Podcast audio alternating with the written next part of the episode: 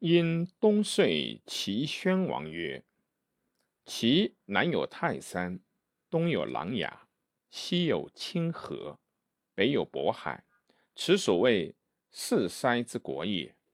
其地方二千余里，带甲数十万，数如丘山，三军之粮，五家之兵，进如风死，战如雷霆。”解如风雨，既有君意，未尝备泰山，绝清河，涉渤海也。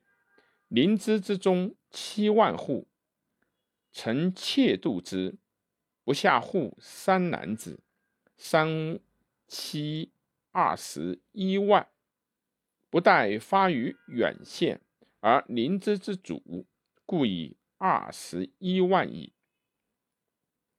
临之胜负而死，其名无不吹于鼓瑟、弹琴击竹、斗鸡走狗、六伯踏车者，临之之徒。车构机人间魔，连刃成为，举绝成为。挥汗成雨，嘉阴人主，自高气扬。夫以大王之贤与其之强，天下莫能当。今乃西面而事秦，臣妾为大王修之。且夫韩魏之所以重畏秦者，为与秦接近壤界也。兵出而相当，不出十日而战胜存亡之机决矣。韩魏战而胜秦。则兵半者，士尽不守，战而不胜，则国以危。王随其后。是故韩魏之所以重于秦战，而亲为之臣也。今秦之攻齐，则不然。备韩魏之地，过魏阳晋之道，近乎行父之险。车不得方轨，计不得比行。